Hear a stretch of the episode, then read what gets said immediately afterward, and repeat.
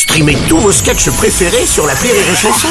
Des milliers de sketchs en streaming, sans limite, gratuitement, gratuitement sur les nombreuses radios digitales Rire et Chanson. Les Robles News. Breaking news.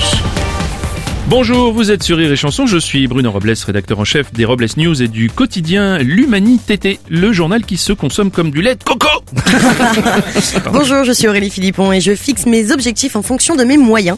Mon objectif du jour, prendre un coup de soleil sur les fesses et finir le cubi. Je vais rien lâcher. Bonjour, je suis Teddy et j'ai plus d'un tour dans mon sac. Par contre, j'ai paumé mon sac. Ouais, Décidément, vous n'êtes pas le, le couteau le plus affûté du tiroir. vous. Bon allez, c'est l'heure des Robles News. Les Robles News.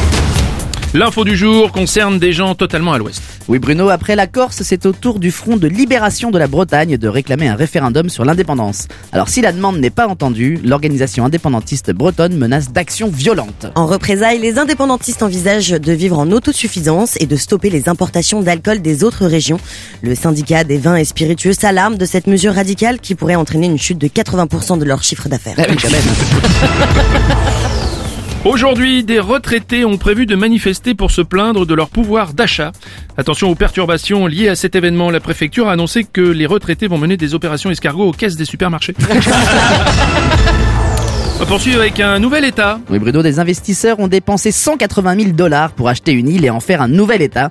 L'île est devenue la principauté d'Islandia. Elle dispose de son propre drapeau national, de son hymne et de son gouvernement. En entendant cette nouvelle, Vladimir, Vladimir Poutine a tout de suite décidé d'annexer cette île. On va rester sur l'invasion russe. Emmanuel Macron s'est une nouvelle fois entretenu au téléphone avec son homologue russe Vladimir Poutine afin de demander un cessez-le-feu. Le président Macron s'est montré très ferme après avoir envoyé Bernard-Henri Lévy taguer les murs d'Odessa. Il menace de lui envoyer une vieille bombe, Ariel Dombal. L'info du jour, c'est une info épice et tout. À cause du conflit en Ukraine, qui est le troisième le plus grand producteur de blé en Europe, les cours n'ont cessé d'augmenter. Heureusement, la France est moins touchée grâce aux Balkany qui ont toujours su gérer les stocks de blé.